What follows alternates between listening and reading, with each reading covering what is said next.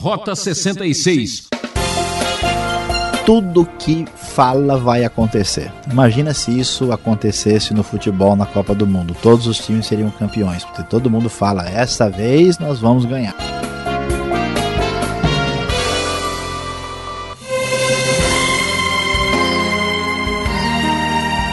Entrando em campo, Rota 66, o programa que você ouve na copa, na cozinha, na sala e em qualquer lugar. A nossa viagem pela Bíblia começa em Gênesis e já estamos no capítulo 27. É, você já sabe. No campeonato da vida, a pior derrota é aquela que acontece em casa. Irmão contra irmão, uma história cabeluda esse é o assunto do estudo que o professor Luiz Saião vai apresentar.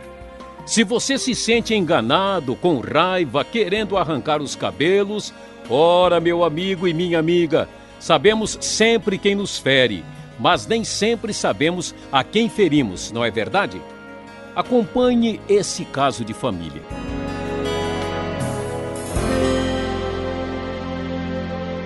Como já vimos nos estudos anteriores, o foco do livro de Gênesis desloca-se agora a partir do capítulo 25 para a vida de Jacó. Depois de Abraão, aparece Isaac como um intermediário entre o grande patriarca e agora Jacó, e o texto vai se concentrar na vida de Jacó. O capítulo 27 nos fala que Isaac já estava envelhecido, conforme lemos na nova versão internacional da Bíblia, e o texto nos diz que Isaac disse o seguinte: Já estou velho e não sei o dia da minha morte. Pegue agora as suas armas, o arco e a aljava, e vá ao campo caçar alguma coisa para mim. Prepare-me aquela comida saborosa que tanto aprecio e traga-me para que eu a coma e o abençoe antes de morrer. Isaac diz essas palavras para o seu filho Esaú, seu filho forte, seu filho peludo, cabeludo, seu filho muito amado e que sabia preparar a comida preferida pelo pai.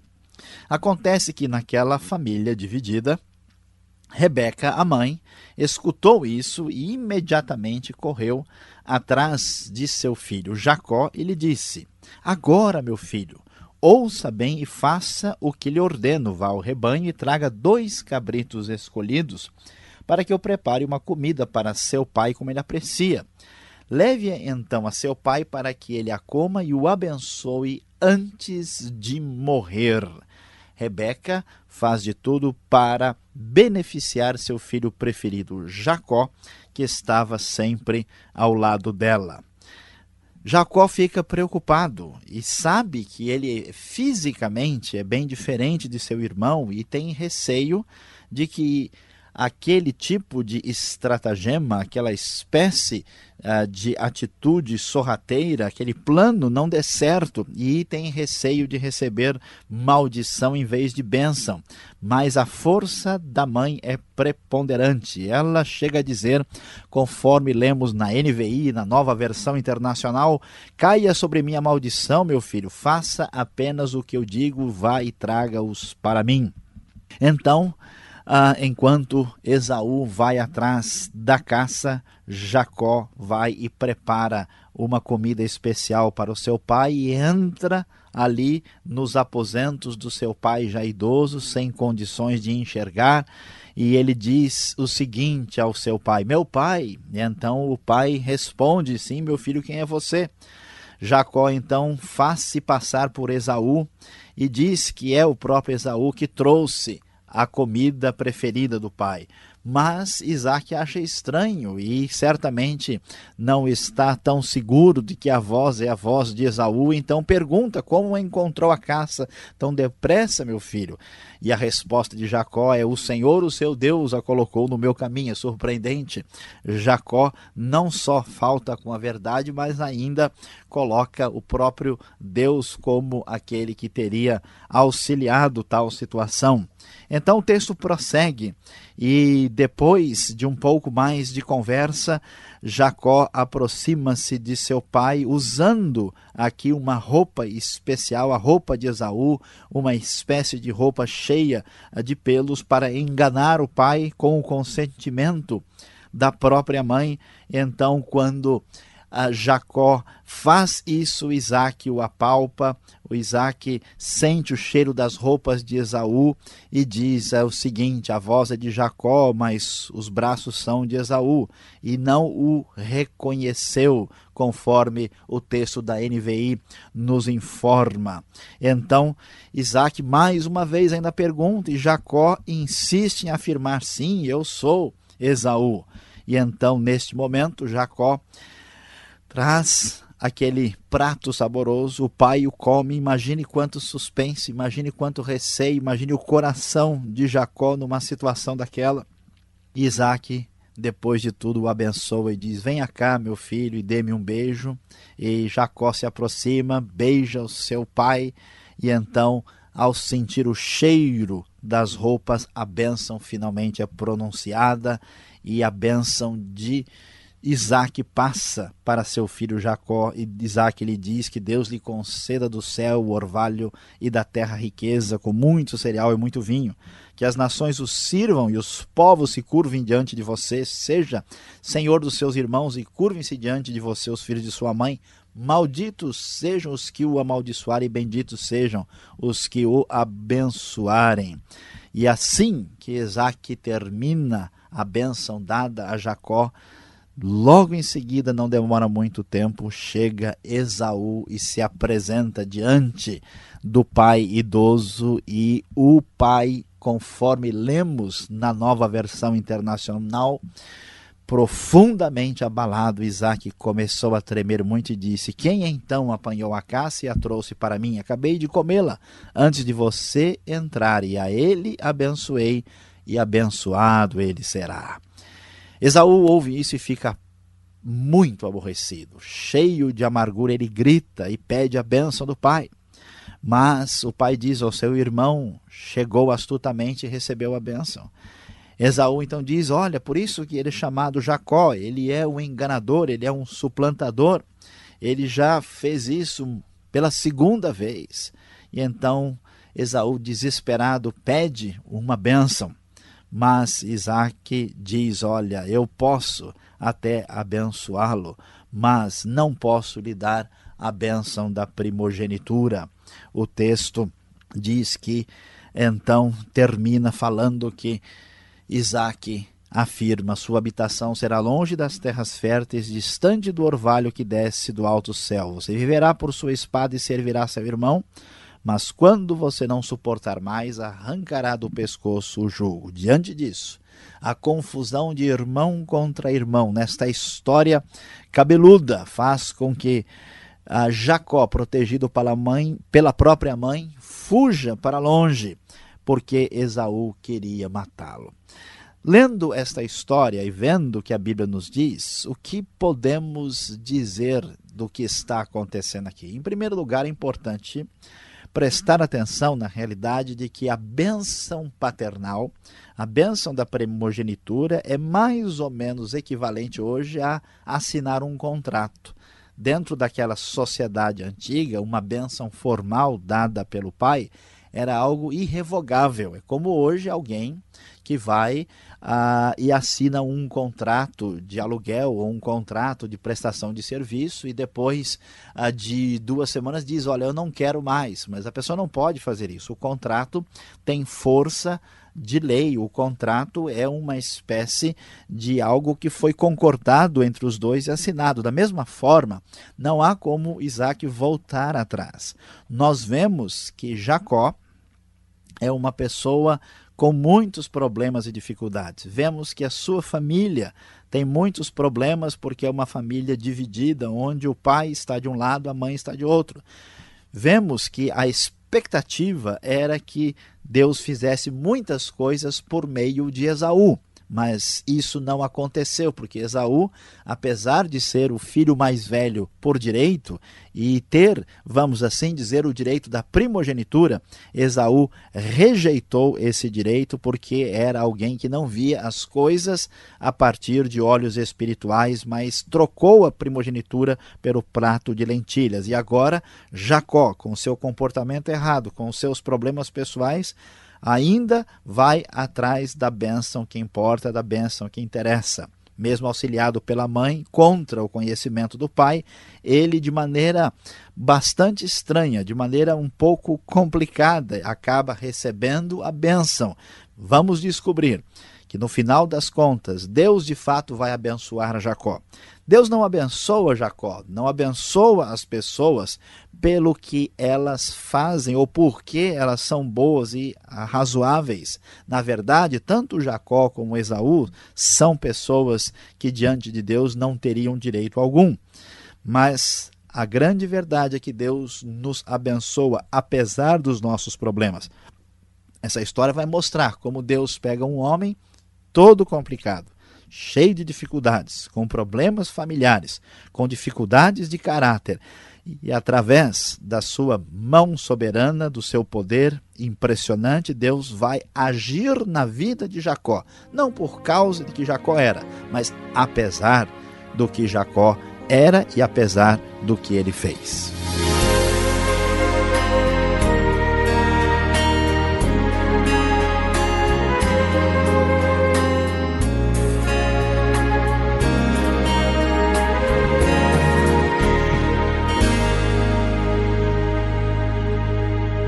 Esse é o programa Rota 66, o caminho para entender o ensino teológico dos 66 livros da Bíblia. Nosso assunto de hoje é Irmão contra Irmão, uma história cabeluda. O texto está em Gênesis, capítulo 27. Participe escrevendo. Rapidamente, Caixa Postal 18.113, CEP 04626-970, São Paulo, capital. Rota 66 tem a produção e apresentação de Luiz Saião, direção Alberto Veríssimo, locução Beltrão. Bom, segunda parte do programa é hora de tirar as dúvidas.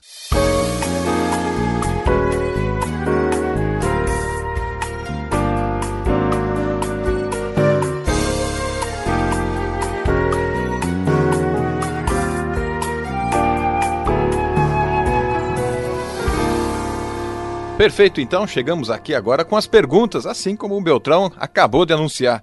E hoje, aqui em Gênesis 27, uma história cabeluda, irmão contra irmão. Saião, eu começo com a primeira pergunta: Que família era essa? Eles não conheciam a Deus, eles não eram crentes. E por que tanto rolo aí nessa, nessa casa, hein?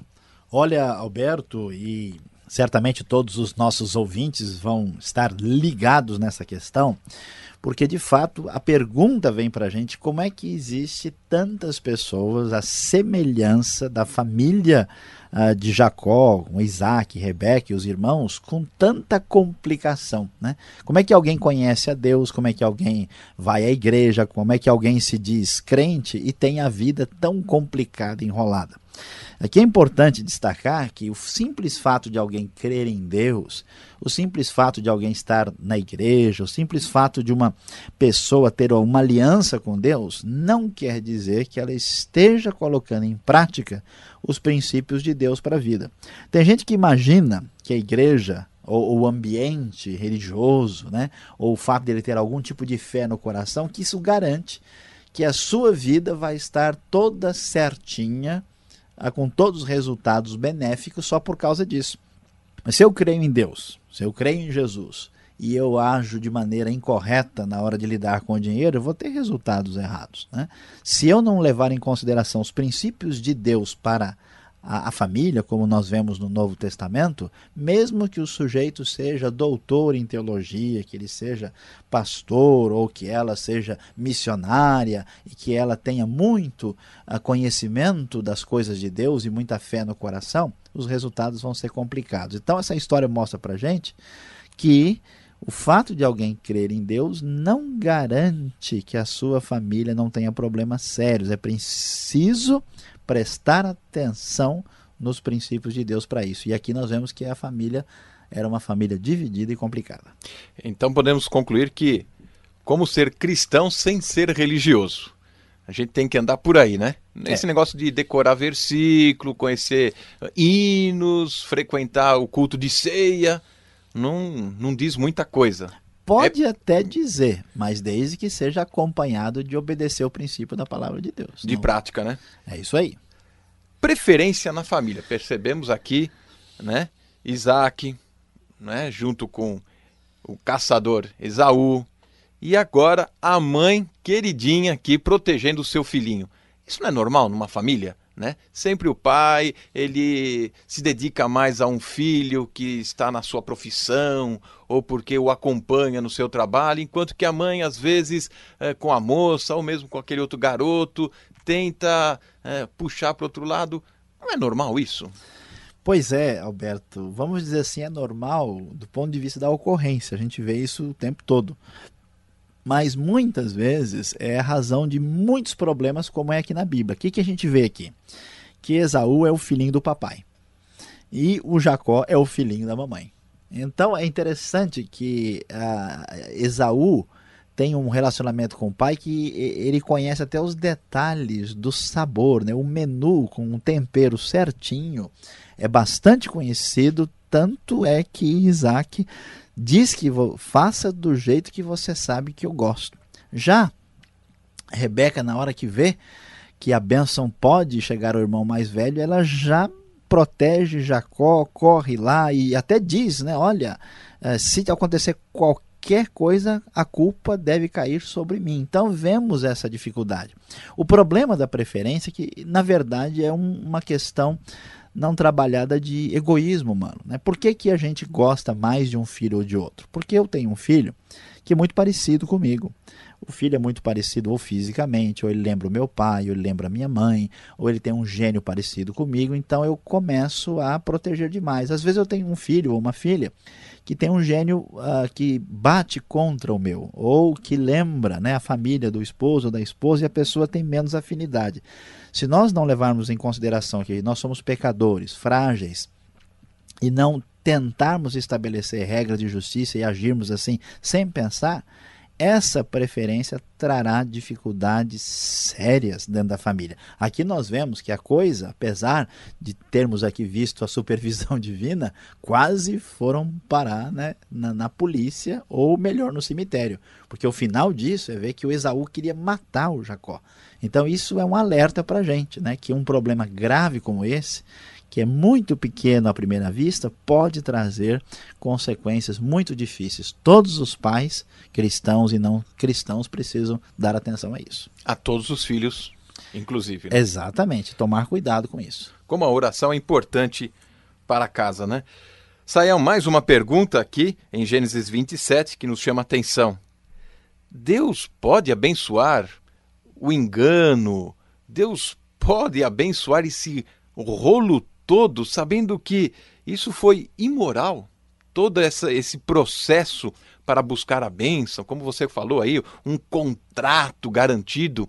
Deus pode abençoar um, uma situação dessa, esse jeitinho arranjado? Pois é, essa pergunta é fundamental, né? Será que Deus abençoa a mentira, o engano, esse tipo de, de, de, de, jeitinho mesopotâmico, né? de jeitinho verde amarelo ou talvez o nosso aqui mais nacional. Ah, nós temos de entender a Bíblia a partir da perspectiva correta. Geralmente, o que, que a gente tem na cabeça? A gente imagina o seguinte: que Deus ah, está lidando com pessoas do ponto de vista da neutralidade. As pessoas têm pessoas razoáveis, mais ou menos, e quando elas fazem uma coisa boa, elas estão do lado do bem, quando elas fazem uma coisa não muito boa, estão do lado do mal e que Deus é semelhante né, a um tio que dá presentes no final do ano do Natal. Se alguém foi bonzinho, ele ganha né, um chocolate maior. Se ele tirou nota baixa em estudos sociais, ou em geografia, né, ou em matemática, ele não ganha presentes tão bons assim. Mas a ideia não é essa. A ideia da Bíblia é que nós estamos numa enrolada total. Tanto Jacó como Esaú, ninguém aqui é flor que se cheire. Então, a questão é: Deus intervém numa situação de caos, de fragilidade e de pecado humano, e a partir daí ele age de modo a abençoar as pessoas pela sua graça, pela sua misericórdia. Então Deus não abençoa Jacó pelo que ele é, mas apesar do que ele é. Então Deus nunca vai abençoar a mentira de alguém. Deus pode abençoar uma pessoa apesar das suas falhas. Então você aí que me ouve, né, que cometeu alguma coisa, não pense que você pode fazer qualquer coisa, porque Jacó era meio enrolão, várias pessoas na Bíblia também erraram, então ó, deixa para lá. Não, Jacó sofreu muito, as consequências foram problemáticas. Deus é bom, Deus nos abençoa, Deus nos tira da lama, mas não faça a bobagem de entrar numa enrolada de bobeira, sem necessidade. Deus abençoa você, ele não abençoa as coisas erradas que você faz. A gente imagina que Deus é muito tolerante, né? Imagina isso aí, acho que é, é permissivo. Até aí tudo bem, passa, né? Eu, eu, vou aqui porque eu sei que mais adiante eu vou me enrolar, mas até aqui eu acho que dá para ir, né? E aí que o bicho pega, não é verdade? É verdade, e às vezes pega mesmo, hein? e não solta. Para terminar aqui a nossa sessão de perguntas, eu tenho mais uma, não vai se, se livrando dessa não. Pô, já estava indo embora. Pois é, bênção e maldição é o é o tema aqui que permeia aqui o capítulo 27 em Gênesis. Esse negócio de, de, de praga, né? Eu vou te rogar uma. Isso aí pega. É, é isso que o, o texto pode nos ensinar? Alberto, essa pergunta é muito importante, porque muita gente está confusa ao ler a Bíblia e acha que tudo que fala vai acontecer. Imagina se isso acontecesse no futebol na Copa do Mundo. Todos os times seriam campeões, porque todo mundo fala: essa vez nós vamos ganhar. Agora a coisa vai. Veja, tem que entender aqui que a bênção é um elemento formal de uma sociedade equivalente a um contrato. É a mesma coisa, é, para a gente entender direitinho aqui, que acontece num casamento. Será que a pessoa que lá no altar, diante né, a, do ministro religioso ou diante do juiz, afirma sim, eu aceito, eu amo, será que aquilo vai pegar e vai alcançar, vai atingir a outra pessoa porque a pessoa falou naquela hora? Aquelas palavras têm poder de construir uma realidade? Não elas são uma confirmação de um desejo de uma realidade, só que oficialmente expressos diante de uma sociedade e adquirem status de formalidade e de realidade jurídica. Então, na sociedade antiga, o patriarca ele é uma espécie de representante de Deus. E aqui no caso são mesmo, porque são escolhidos pelo próprio Deus. Então aquela palavra daquela bênção era uma espécie de transferência de direito de primogenitura. Daí não dá para a gente imaginar que tudo que a gente fala ou não fala acontece ou deixa de acontecer. Porque isso é ir muito além do que diz o texto. Isso é tão importante que algumas pessoas têm até medo de dar nomes. Por exemplo, esses dias eu ouvi alguém dizer que se a gente der tal nome para a pessoa e o nome tiver um significado, isso dá azar, isso dá problema. Veja bem, Absalão, que é uma das pessoas mais controvertidas da própria Bíblia, filho de Davi, o nome dele significa Av Shalom, pai da paz. E a última coisa né, que Absalão realmente mostrou na sua vida é que ele foi um pai de paz. Já Caleb, por exemplo, que é uma pessoa tão elogiada na Bíblia junto com Josué, o nome Caleb quer dizer cachorro ou cão. E não é por isso, né, que a gente acha que ele andou fazendo alguma cachorrada, né? Por é o causa... pitbull, né? É, o pitbull ou coisa assim. A ideia está errada. Então, veja bem, nós não podemos extrapolar e ir além do que o texto diz. Então, tome cuidado, né? É importante prestar atenção no que você diz, mas não fique achando que praga ou bênção vai pegando assim, sem mais nem menos. Isso não é o que o texto ensina. É, não fique voando com as ideias, né? Fique preso no texto bíblico. Sael, muito obrigado por essas explicações e eu fico aqui do seu lado ouvindo a aplicação de hoje.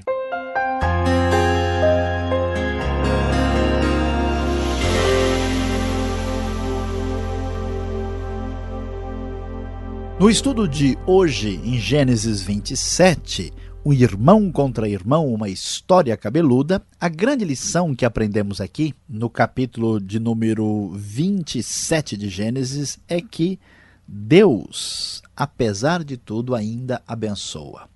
Muitas vezes nós, vamos assim dizer, queremos jogar a toalha. Você tem problemas de família, você tem dificuldades, conflitos em casa, você sabe dos seus defeitos, você conhece a sua personalidade, tem até às vezes problemas de caráter e diz: para mim não tem jeito.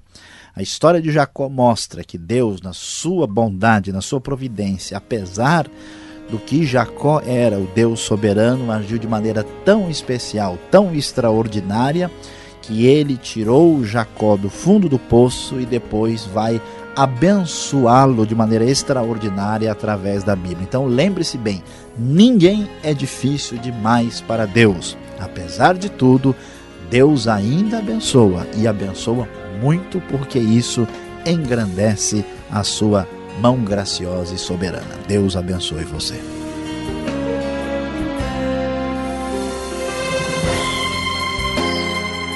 Terminamos aqui mais um programa Rota 66.